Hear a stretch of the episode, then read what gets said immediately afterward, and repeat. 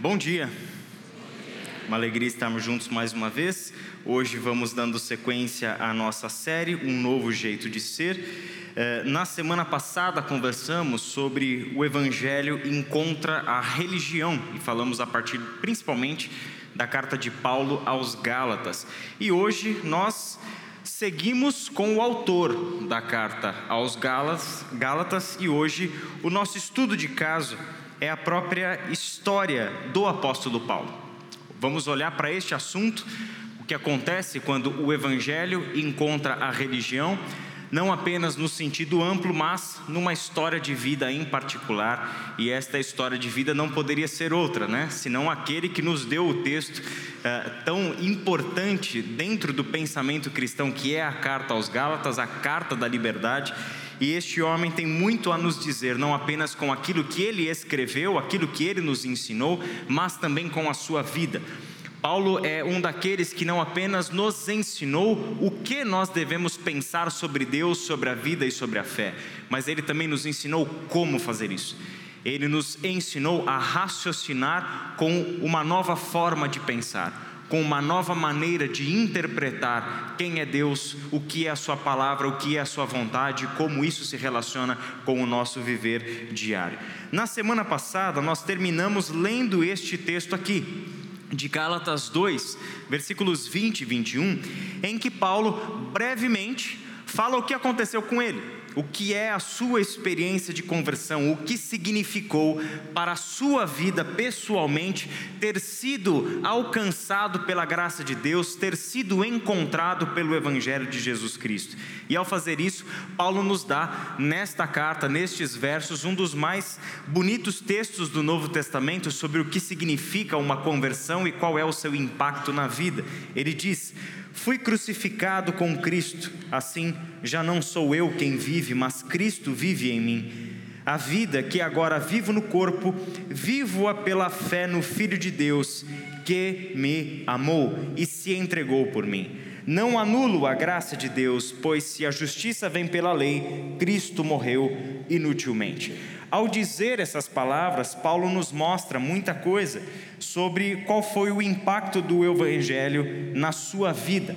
Nós estamos falando de essa nota autobiográfica do, do apóstolo Paulo, em que ele está mostrando quais são as implicações de ser salvo em Jesus Cristo, e a gente viu que isso é muito mais do que uma mudança de religião o sair de uma religião onde a gente cria em determinadas coisas e praticava determinados rituais, e agora passamos para uma outra religião onde a gente muda a prática dos rituais e um ou outro detalhe, como linguagem, como jeito de se comportar, como estereótipos e assim por diante, né?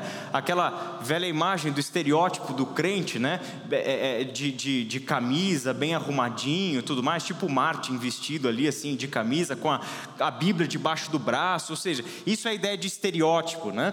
Ah, o que, que é o crente? É aquele que todo domingo vai no culto, aquele que canta as músicas crentes, aquele que não bebe, aquele que não fuma, aquele que não fala palavrão, é, é aquele que dá dízimos e ofertas e assim por diante.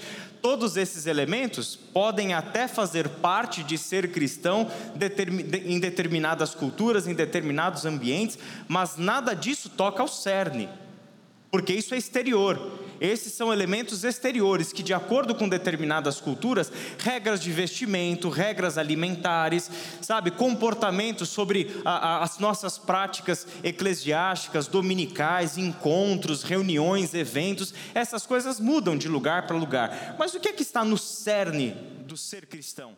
É uma mudança de vida. É uma mudança de vida. Não é uma mudança comportamental não é uma mudança de rituais, não é uma mudança mera e simplesmente de práticas litúrgicas, não, é uma mudança de vida. Passamos a entender que a nossa vida é uma liturgia, que a nossa vida é um culto a Deus. Passamos a entender que absolutamente todos os aspectos da nossa vida, da nossa existência, das nossas relações, do que fomos, do que somos, do que seremos, tudo isso está envolvido em um grande processo de transformação, que tem o seu ponto de partida com o que nós chamamos de conversão. A partir desta experiência que Paulo pode dizer: fui crucificado com Cristo. Agora já não sou mais eu quem vive, mas é Cristo que vive em mim. E essa vida, essa nova vida, que agora eu vivo pela fé no Filho de Deus, que me amou e se entregou por mim. É dessa maneira que eu não anulo a graça de Deus. É entendendo que o Evangelho é a transformação de todas as coisas, em primeiro lugar, do nosso mundo interior, do nosso coração, que é o que dirige a nossa vida, da nossa mente, que é o que organiza a nossa forma de pensar e de interpretar as coisas. Todas essas coisas estão em um processo de mudança. N.T. Wright, que é um dos mais importantes eruditos do Novo Testamento da atualidade, explica que a palavra religião, nas culturas e no tempo em que Paulo viveu, tinha um significado bastante diferente do que hoje nós entendemos por religião. Hoje, religião tende a significar crenças individuais. Eu posso montar a minha religião de acordo com a minha vontade. Então eu seleciono desta religião um elemento, daquela outra religião outro elemento, daquela outra religião um elemento e eu faço uma religião self-service. Né? Eu busquei elementos que me agradam em diversos credos religiosos e manifestações religiosas.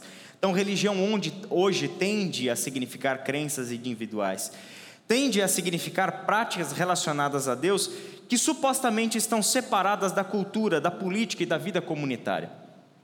É muito comum a gente ver pessoas que são cristãs, se dizem cristãs, atuam no seu ambiente de trabalho há anos e anos e as pessoas nem sabem que ela é uma pessoa cristã. É muito comum nós não sabermos qual é a religião da pessoa que senta do nosso lado todos os dias no nosso ambiente de trabalho. Por quê? Porque religião para nós hoje, nas nossas culturas de hoje, é uma questão de fórum íntimo e que não se conecta com o meu mundo exterior, que não, não impacta de forma nenhuma o ambiente onde eu estou, não impacta de maneira nenhuma a nossa presença. É uma questão que não toca necessariamente a nossa vida pública e a nossa participação na sociedade. No tempo de Paulo, religião significava outra coisa. Eram atividades divinamente relacionadas juntamente com a política e a vida comunitária. Não havia separação entre o que é religião e o que é política, o que é igreja e o que é Estado. Isso lá no tempo de Paulo. Apesar de Estado não ser um termo correto para falar do tempo do Novo Testamento, mas só para a gente entender. Não existe essa separação. As próprias instituições políticas são instituições religiosas. E a vida comunitária depende da religião, por quê? Porque a religião, como nós vimos na semana passada, está no coração, no cerne de toda a cultura. Significa que eles não apenas é, é, apoiavam a ideia, mas dependiam da ideia de que a religião estivesse regendo o que eles pensam politicamente. Daí o imperador romano ser um semideus e ter templos espalhados em honra ao seu nome por todo o império. Percebe? Porque a, a sua autoridade governamental não está separada do elemento religioso de uma cultura que não apenas reconhece o imperador como um semideus, como uma divindade, como também tem que prestar cultos em honra ao imperador. Com isso, jurava-se a fidelidade ao imperador. Com isso, jurava-se a submissão a tudo o que ele representa em termos de poder e domínio ao Império Romano. Jurava-se fidelidade ao cumprimento da legislação romana e assim por diante. Eles mantinham então uma cultura unida e interligava os membros dessa cultura às divindades e uns aos outros. A religião era essa cola que mantinha uma cultura unida, que mantinha a, a, uma sociedade ligada uns aos outros, como está ligada com a política, como está ligado com as suas divindades. Para Paulo, então, filho do seu tempo, dentro do seu contexto, religião entrelaçava-se com todos os aspectos da vida. Entretanto, para o mundo ocidental moderno, religião é algo à parte da vida. E é interessante notar que os textos do Novo Testamento, eles são escritos dentro de um modo de pensar da religião como integrada a todos os aspectos da vida. E é justamente o elemento que integra todos os aspectos da vida. Isso significa o quê? Que então que toda religião é válida? Não, não é isso que o Novo Testamento nos ensina, como nós vimos na semana passada. Ele é tremendamente claro quando o Evangelho encontra a cultura e dessa forma confronta tudo aquilo que nós seres humanos construímos em termos de religião.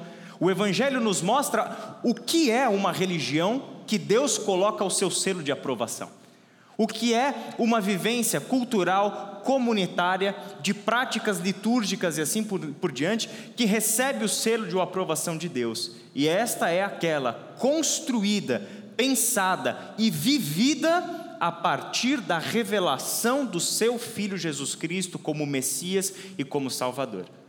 É ali que nós encontramos este cerne de toda uma nova forma de pensar e uma nova forma de ser, um novo jeito de ser. Então, o apóstolo Paulo, ao escrever sobre o que é ser salvo, sobre o que é ter, ter recebido Jesus Cristo como seu Senhor e como seu Salvador, ele usa esses termos que são muito fortes. Já não sou eu quem vive, mas agora é Cristo que vive em mim. E essa vida, não apenas um compartimento da minha vida chamado fé e religião, mas esta vida, na sua integralidade, esta vida, agora eu vivo pela fé no Filho de Deus que se entregou por mim. Significa que eu levo a fé em Cristo Jesus como Messias e Salvador por meu trabalho para minha família, para a forma como eu sonho, para a forma como eu lido com dinheiro, para a forma como eu lido com as minhas relações, para a maneira como eu lido com as minhas tentações, para a maneira como eu interpreto quem eu sou, para a maneira como eu coloco as minhas convicções mais arraigadas sob suspeita a maneira como eu não mais confio na minha própria força e na minha própria convicção, na minha própria racionalidade, mas submeto todas as coisas à sabedoria de Cristo. Esse é o nosso caminho enquanto fé, enquanto vida com Deus. Vamos olhar junto um pouquinho para a vida de Paulo. Como é que Paulo se identificava? Como é que Paulo pensava sobre si mesmo? Existem muitos textos no Novo Testamento em que o apóstolo fala sobre a sua vida antes de ser salvo em Cristo Jesus. Nós temos passagens no livro de Atos dos Apóstolos, nós temos passagem na própria carta aos Gálatas que nós estávamos lendo, em Filipenses, em 1 Timóteo, enfim. Este Paulo ah, recorrentemente fala de quem ele foi, para que então nos diga o que é um novo jeito de ser em Cristo.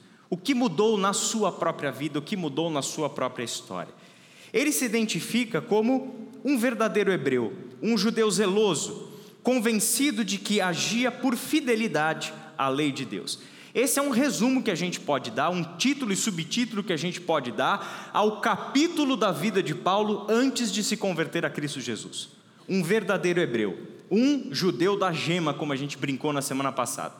Alguém que de fato tem todas as características, o currículo completo e perfeito de um verdadeiro hebreu, e ele está convencido de que absolutamente tudo que ele pensa e de tudo o que ele faz está de acordo com a vontade de Deus, está de acordo com a lei de Deus.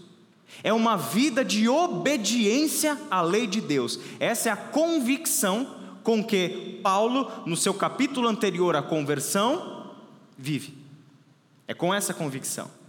Ele provavelmente nasceu lá no ano 5, no ano 10 da era cristã. Nós temos diversas dificuldades cronológicas com relação ao tempo do Novo Testamento, principalmente para coisas que não são explícitas no texto bíblico, uma vez que o texto bíblico não está lá tão preocupado de o tempo todo ficar datando as coisas. Isso é uma necessidade nossa e não deles daquele tempo.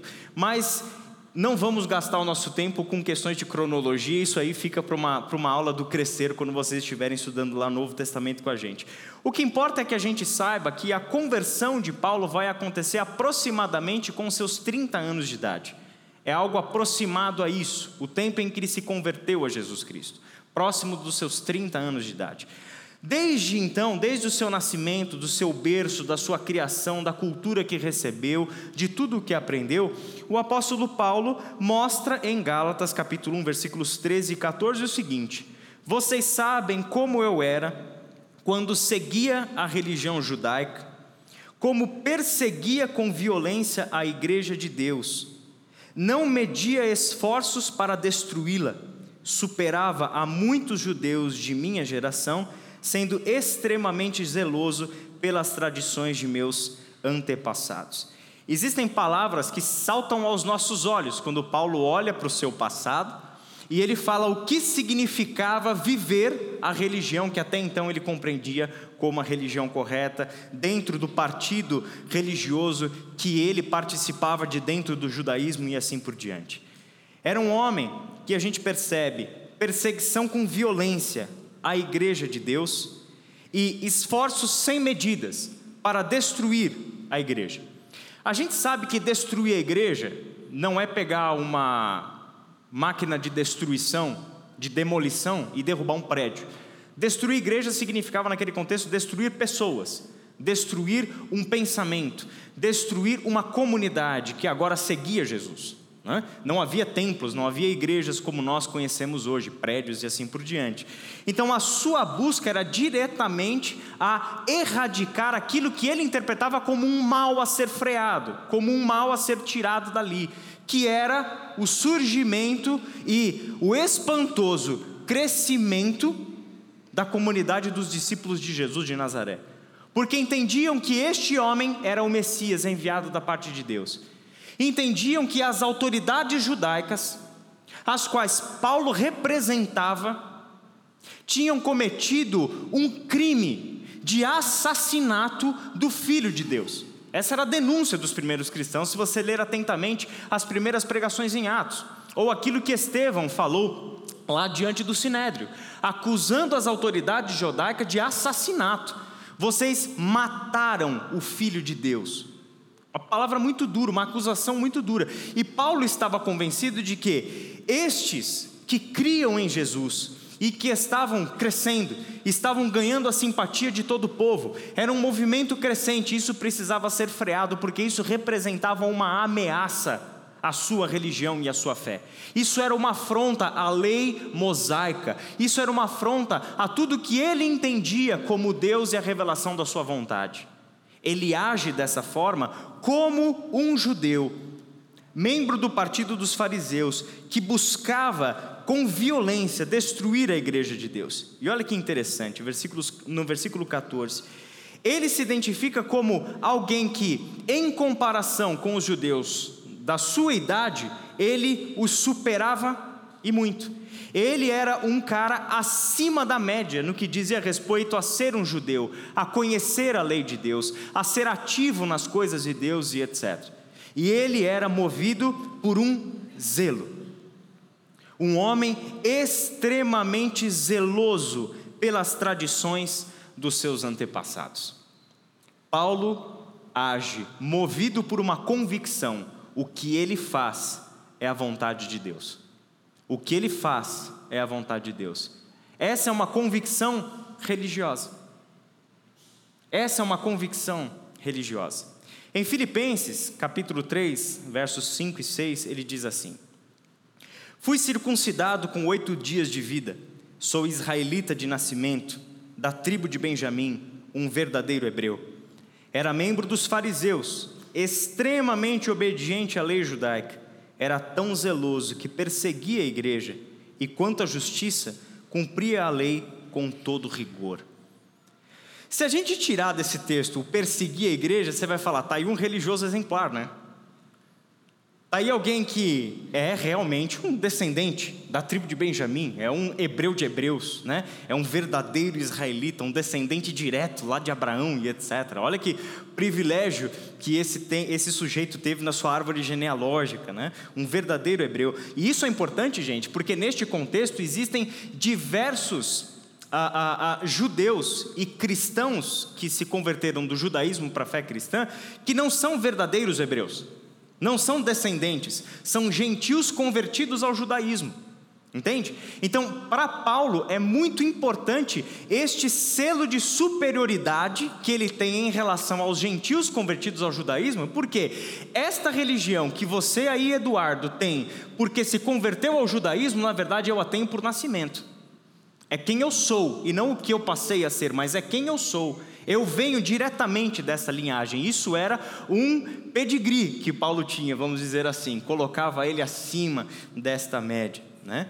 Ele se mostra então como alguém que desde o nascimento é um verdadeiro hebreu, um verdadeiro israelita. Aqui estão as suas prerrogativas, aqui estão a, a, a, os seus motivos de glória própria, aqui estão os seus motivos de olhar para os outros e dizer: ao, ao contrário de vocês, eu sou um verdadeiro israelita, circuncidado ao oitavo dia de vida. Quer dizer, a minha vida desde o começo, mesmo antes de eu ter consciência de Deus e das leis e etc e tal, eu já nasci ali, circuncidado ao oitavo dia, em cumprimento à lei de Deus, um verdadeiro hebreu.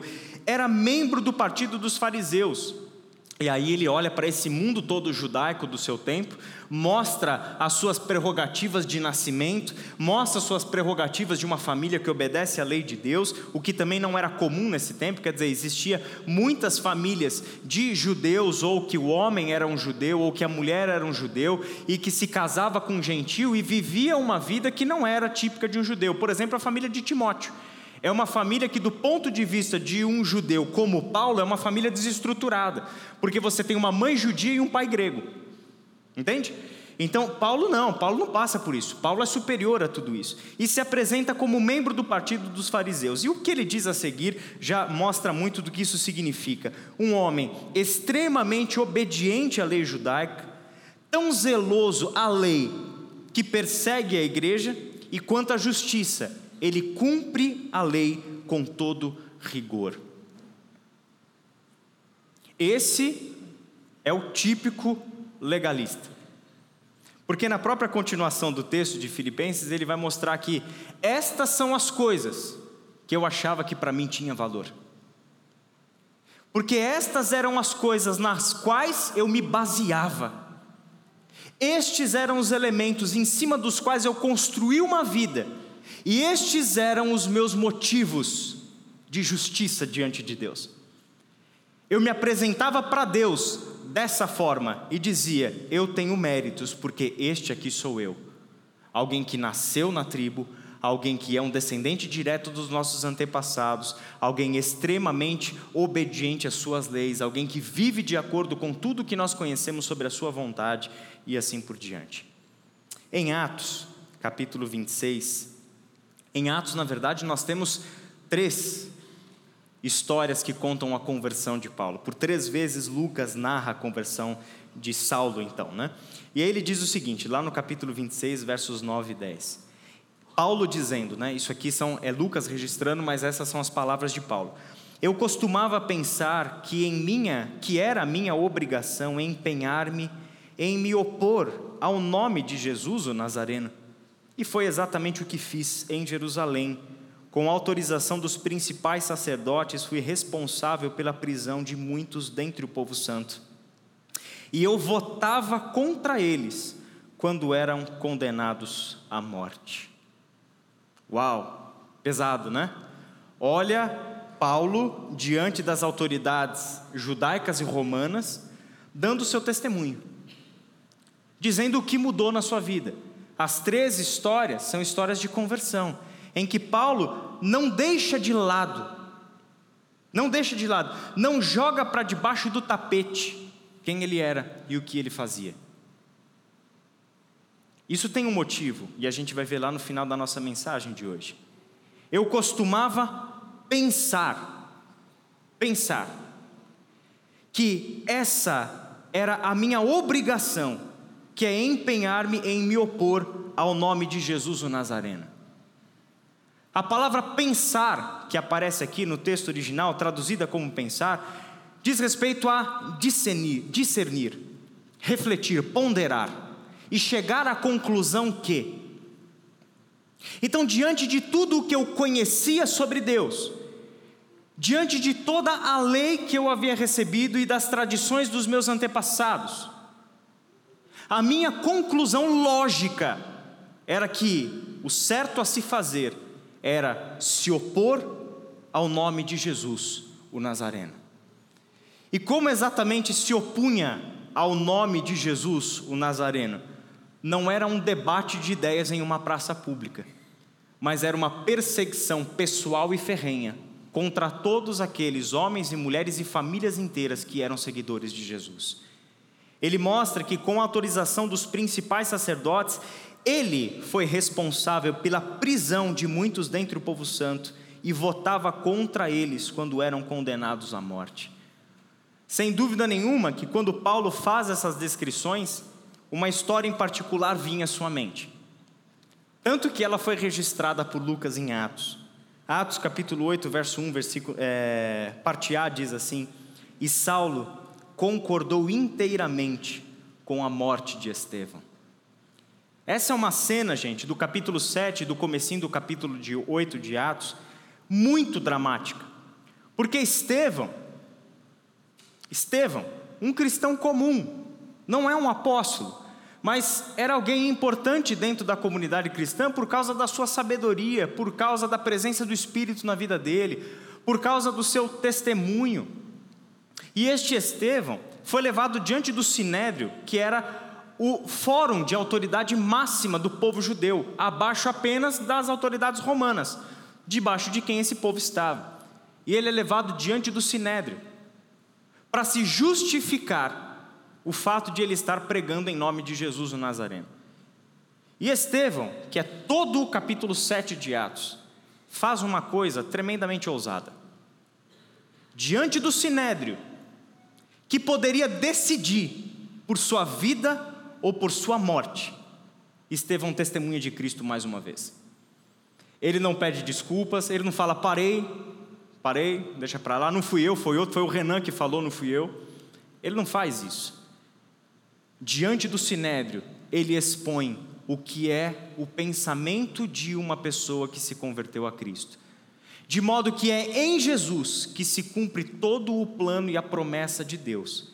E este Jesus é o Filho de Deus, e aí ele faz uma loucura, né? Aos olhos humanos, ao pensamento humano.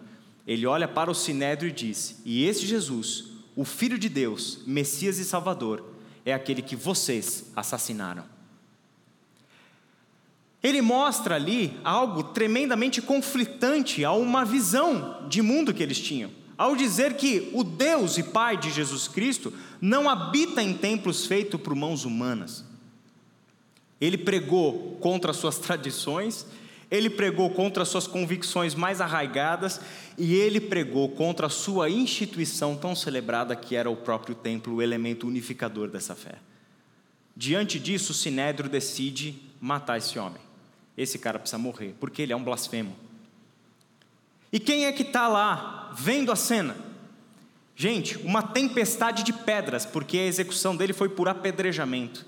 Você já imaginou essa cena? Se você não quiser dormir à noite, fica pensando nessa cena.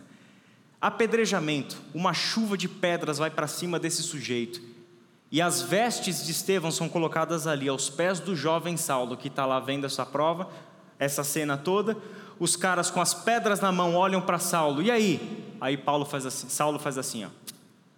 Pedra nele. Mata esse cara. Consentindo com a morte de Estevão, uma testemunha fiel de Cristo. Mas Paulo jamais teria se esquecido de outra coisa que ele viu em Estevão, o seu testemunho.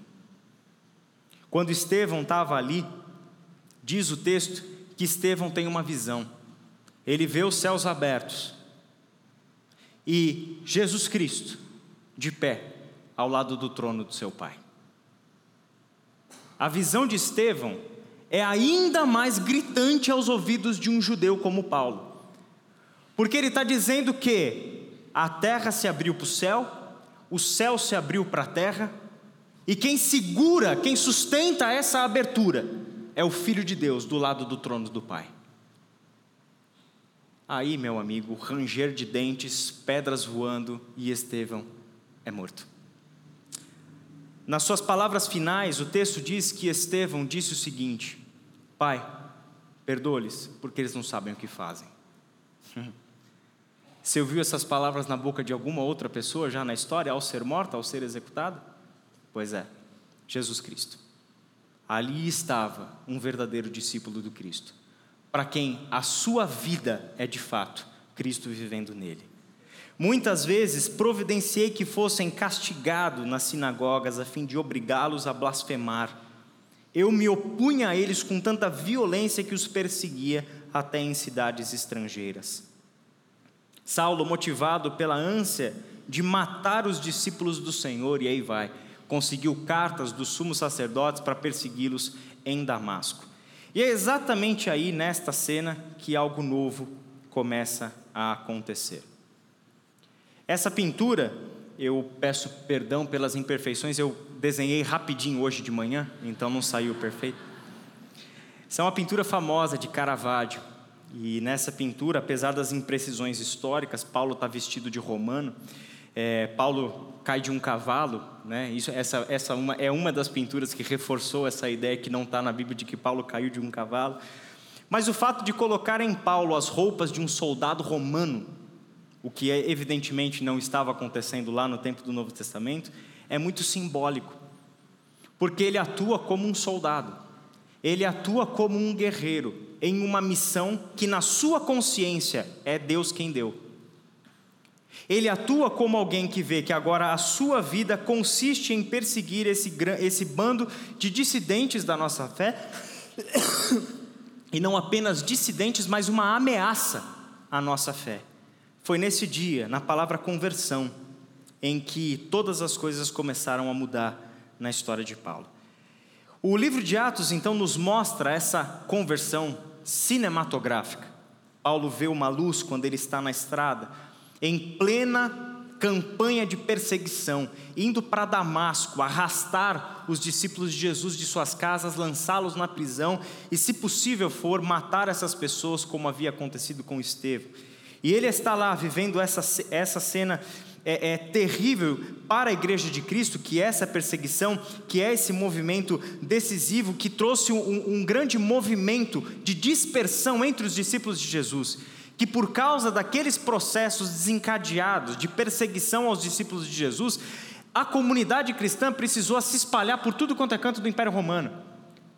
Essa é a continuação lá do texto de Atos, capítulo 8. Eles tiveram que ser dispersos por causa dessa perseguição que se desencadeou com a morte de Estevão. E Paulo está lá no centro, é o pivô de toda essa história.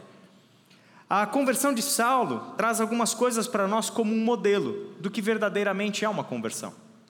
Certas coisas que aconteceu com Paulo não vão acontecer com você, assim como não aconteceram comigo. Né? Eu não caí na estrada, eu não vi uma luz brilhante, eu não tive né, um encontro a, a, a, literal, real, histórico com o Cristo ressuscitado, mas existem diversos outros elementos né, que são centrais na conversão de Saulo. Por exemplo, este experimentar o encontro pessoal com Jesus Cristo. Conversão para nós tem a ver com este encontro pessoal com Jesus Cristo. Entende? Não é um encontro literal, onde Jesus Cristo é uma pessoa de carne e osso que está aqui falando com a gente, embora possa ser em alguns casos, como foi com Paulo.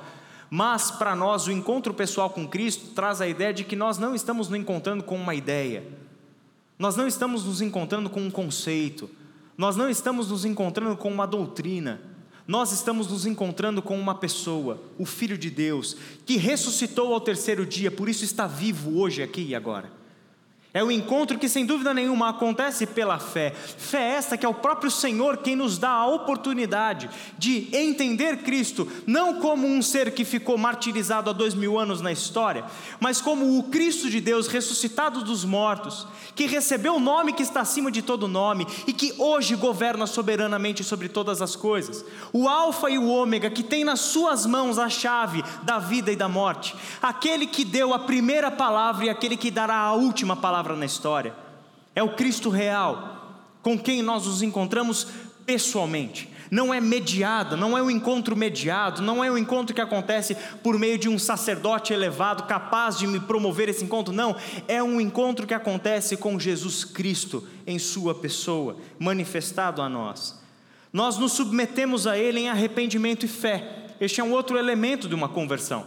Não existe conversão sem uma submissão a Jesus Cristo, em arrependimento, reconhecendo o nosso pecado e crendo que Ele é a salvação para os nossos pecados. A conversão também envolve o receber o chamado para o serviço. Nenhum discípulo de Jesus Cristo é chamado para a salvação pela graça e fé para sentar em um, um, um, templo religioso dominicalmente, e isso é o que basta a minha vida. Nós somos chamados a integrar uma missão de Deus no mundo, que acontece pela nossa participação no corpo de Cristo e acontece pela nossa presença individual na vida pública.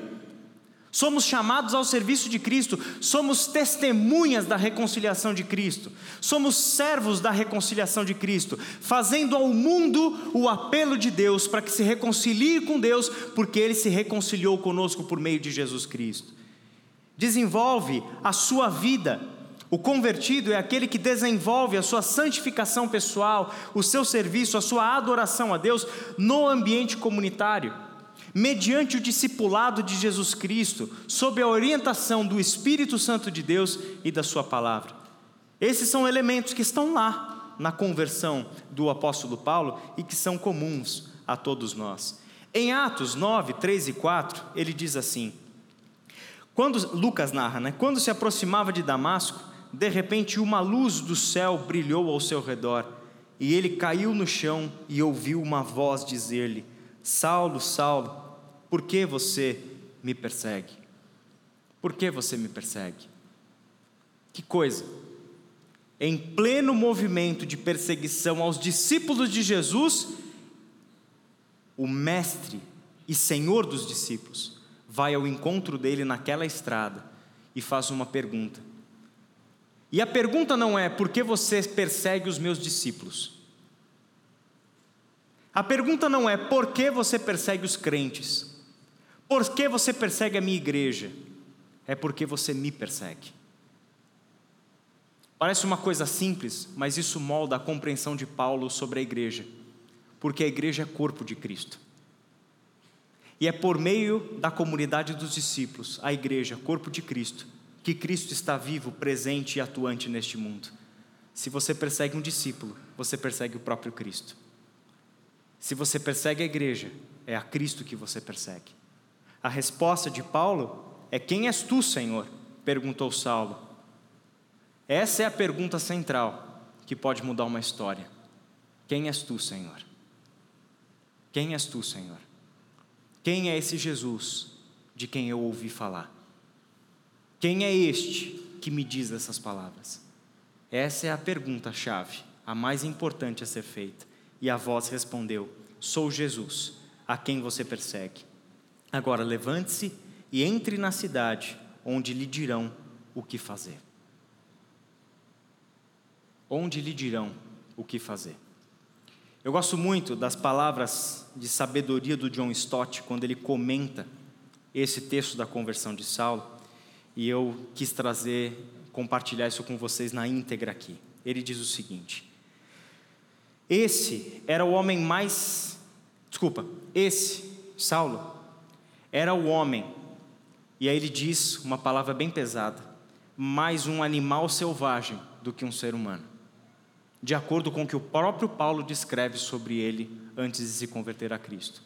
Mais um animal selvagem do que um ser humano, que em poucos dias seria um cristão convertido e batizado.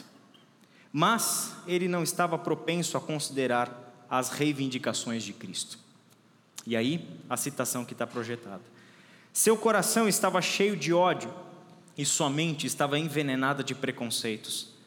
Se o tivéssemos encontrado quando saía de Jerusalém e, podendo prever o futuro, lhe disséssemos que antes de chegar a Damasco ele se tornaria cristão, ele teria considerado ridícula a ideia. Mas foi o que aconteceu. Ele tinha deixado a graça soberana de Deus fora dos seus cálculos.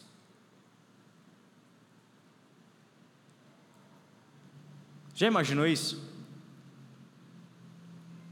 Talvez essa seja a sua história. Hoje eu sou um cristão, quem diria? Hoje eu confio em Jesus e entreguei para Ele a minha vida e busco viver uma vida de acordo com a vontade dEle, debaixo da Sua soberania. Quem diria? E o que tornou isso possível? Não é a tua capacidade, não é a tua inteligência, não é tua superioridade moral, não é teu conhecimento, seja lá do que for. O que mudou isso foi a graça de Deus. O que mudou isso foi a graça de Deus. Eu me lembro que muitas vezes eu conversei com o Júlio, e o Júlio falando da história de conversão dele.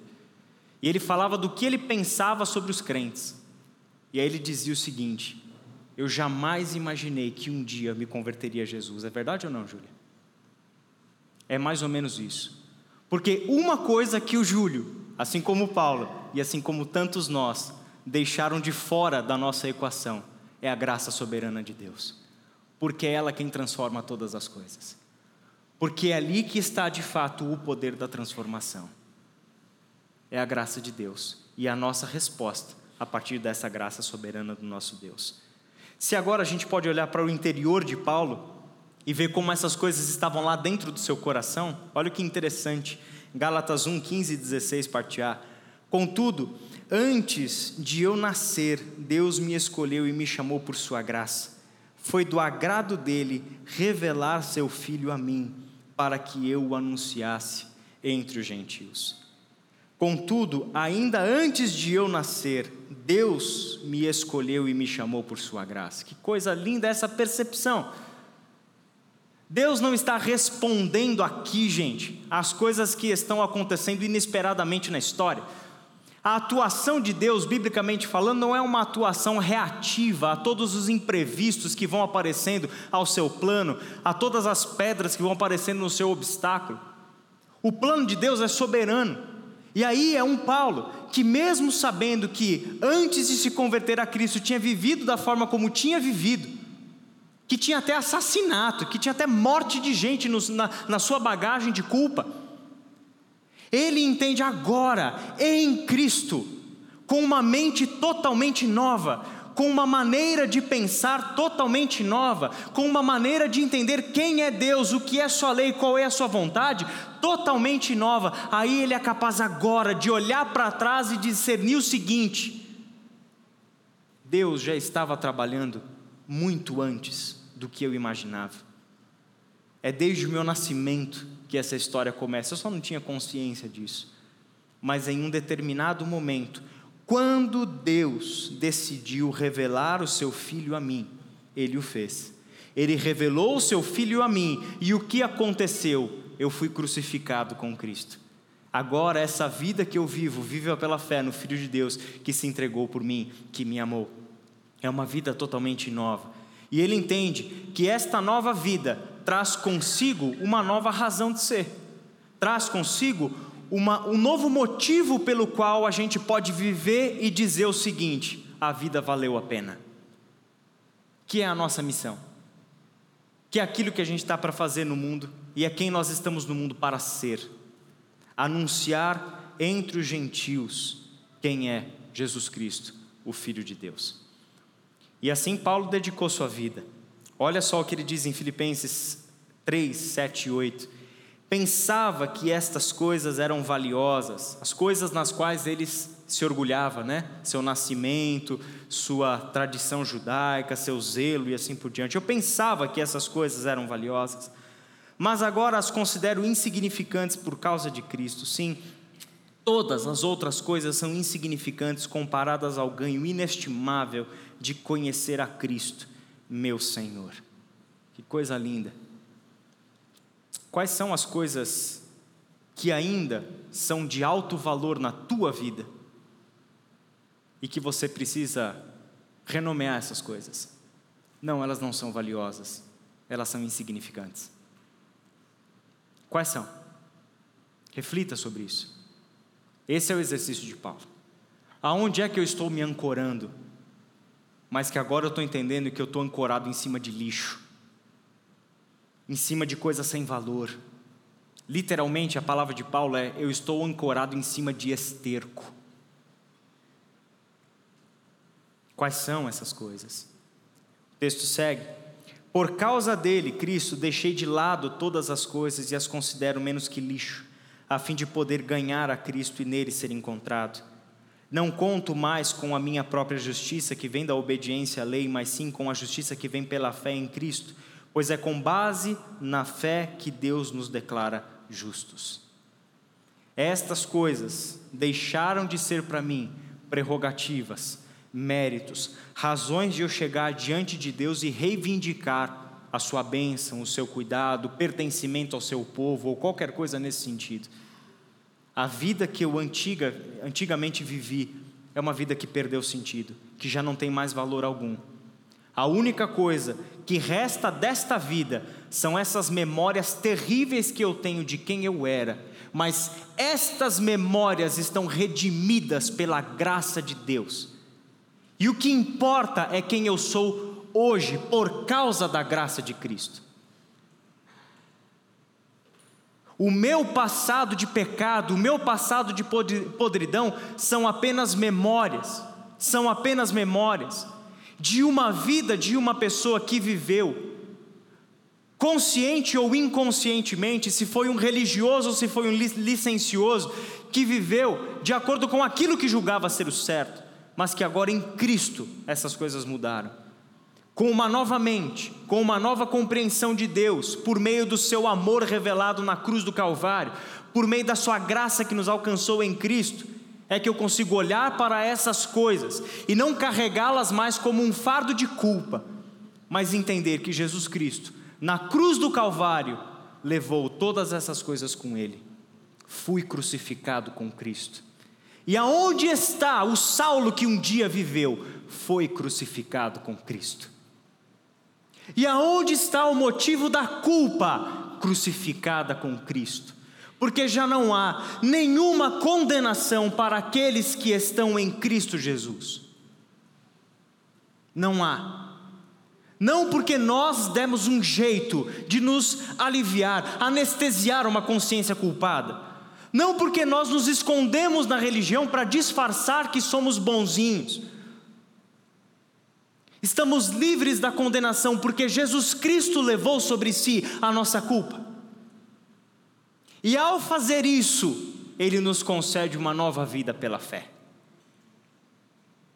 Essa é uma história de conversão.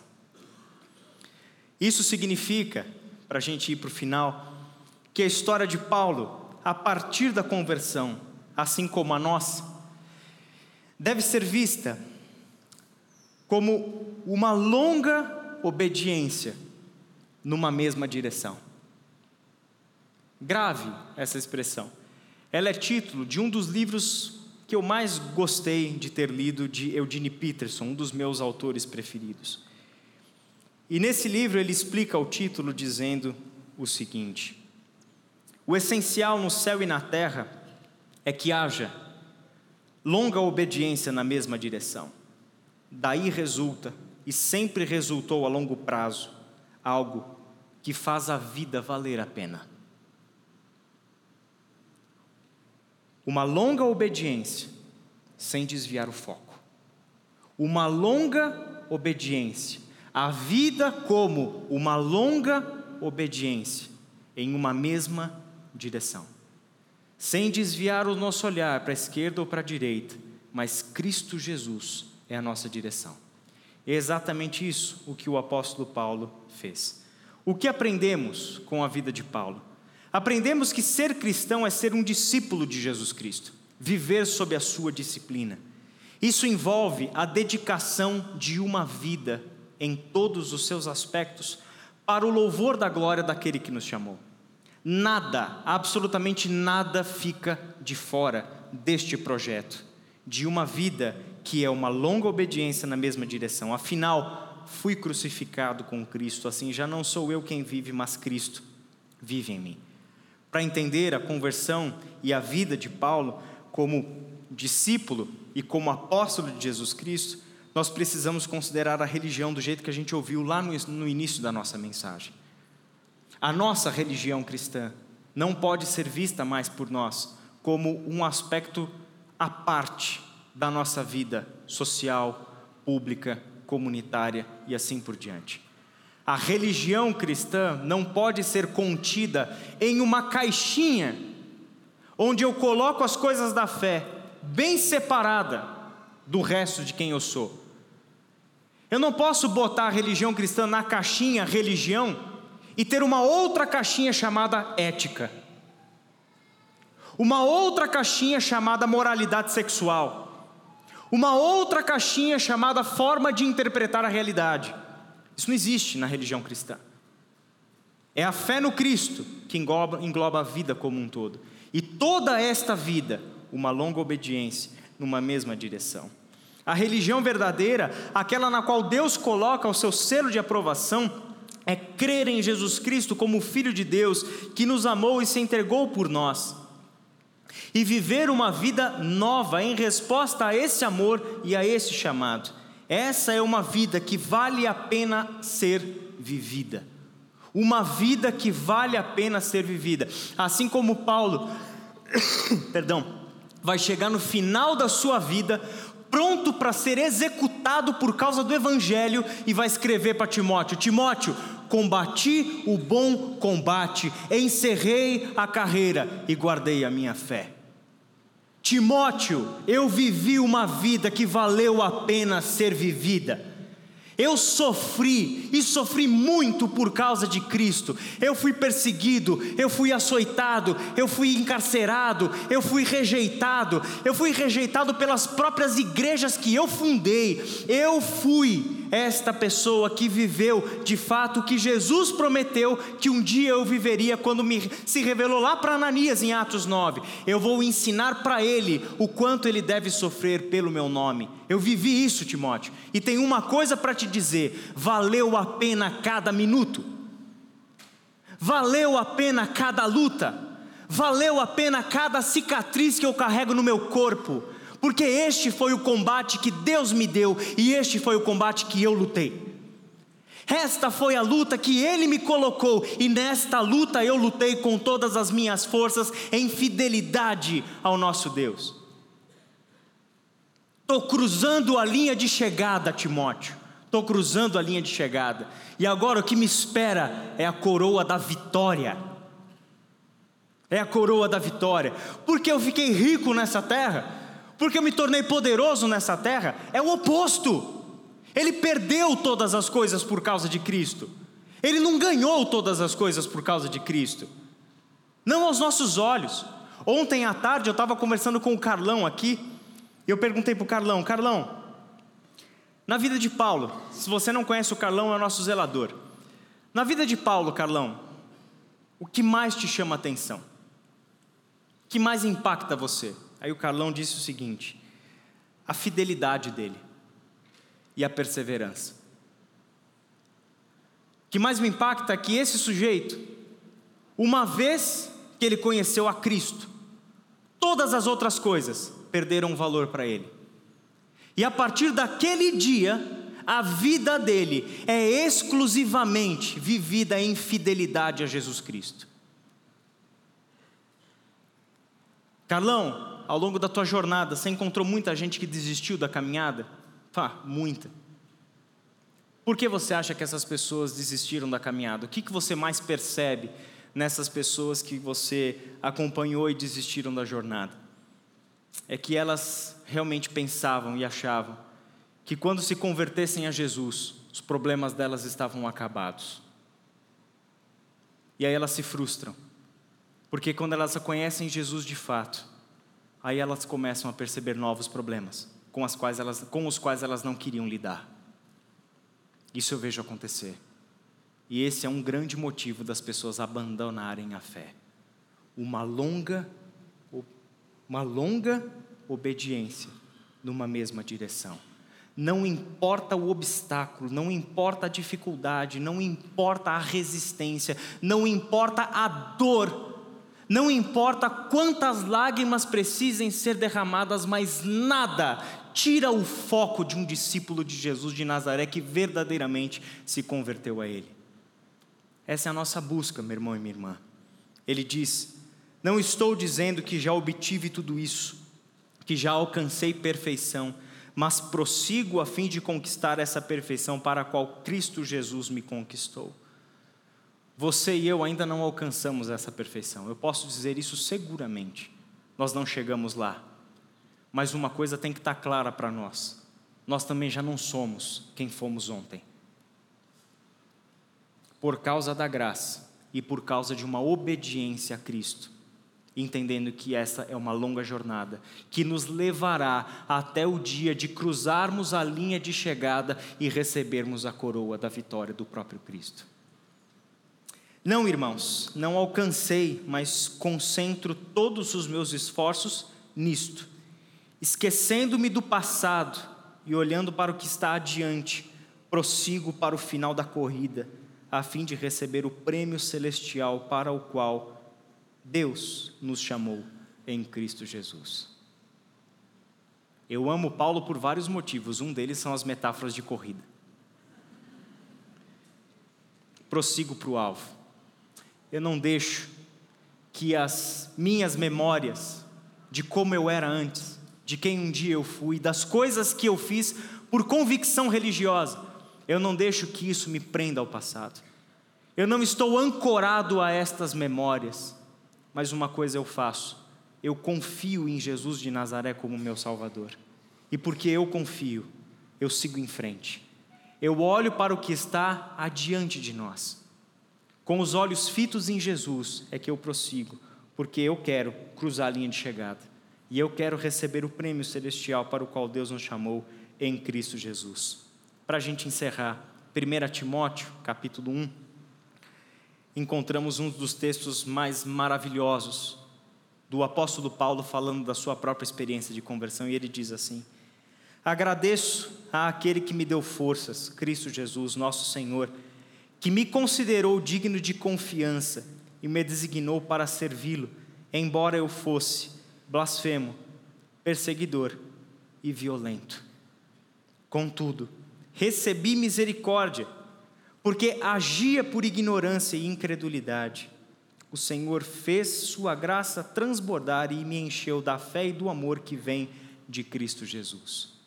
Que consciência de Paulo, quem eu era e quem hoje eu sou, e se eu sou quem eu sou, é por causa da graça de Cristo Jesus que um dia me alcançou.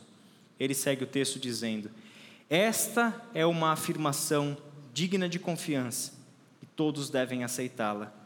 Cristo Jesus veio ao mundo para salvar os pecadores e eu sou o pior de todos. Mas foi por isso que eu, o pior dos pecadores, recebi misericórdia, para que assim Cristo Jesus mostrasse quanto é paciente. Desse modo, sirvo de exemplo. Desse modo, sirvo de exemplo a todos que vierem a crer nele para a vida eterna.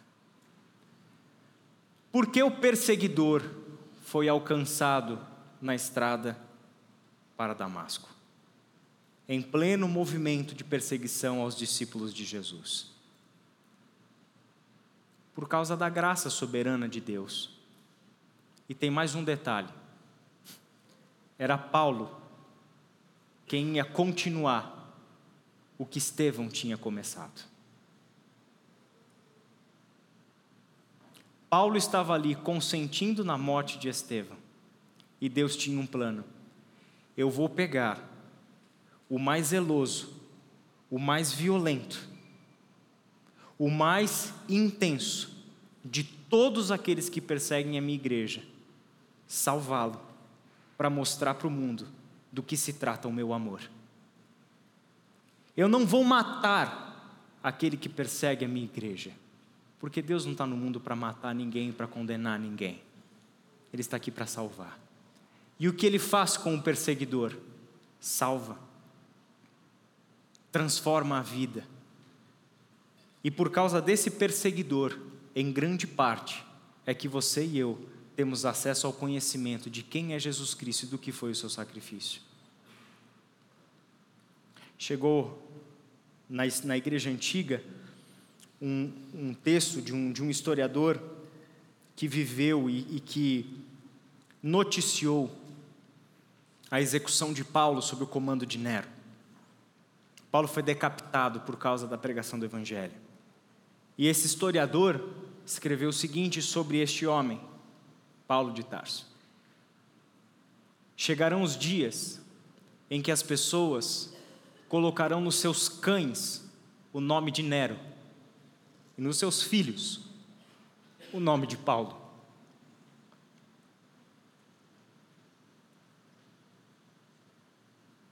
Por que isso pode ser possível? A história de Paulo deixa claro que não é por causa dele, não é por causa dos méritos dele. mas por aquilo que o Evangelho pode fazer numa vida e numa história. Feche os teus olhos e curva a tua cabeça. Talvez hoje você pense que a tua história não vai dar em nada. Talvez hoje você pense que a história de uma pessoa que você ama está perdida. Mas eu queria te deixar essa palavra. Mantenha a tua esperança. Mantenha a tua fé. Porque ser salvo para nós é impossível, mas para Deus nada é impossível. Mantenha a tua fé e a tua esperança. Use essa oportunidade para colocar a tua vida na presença do Deus de toda graça, que nos escolheu desde o ventre materno para em nós revelar o seu Filho. E por meio de nós mostrar a sua paciência a sua bondade, o seu amor e a sua graça a este mundo. Pai querido, te damos graças por este tempo, te damos graças em especial pelo Evangelho que um dia nos alcançou. Obrigado porque o Senhor nos dá novos olhos pelos quais podemos enxergar a vida. Obrigado porque podemos olhar os nossos erros do passado, os nossos muitos pecados que nos trazem um peso de culpa com o qual nós não podemos lidar. E olhamos para todos eles, Pai, como quem crê em Jesus Cristo.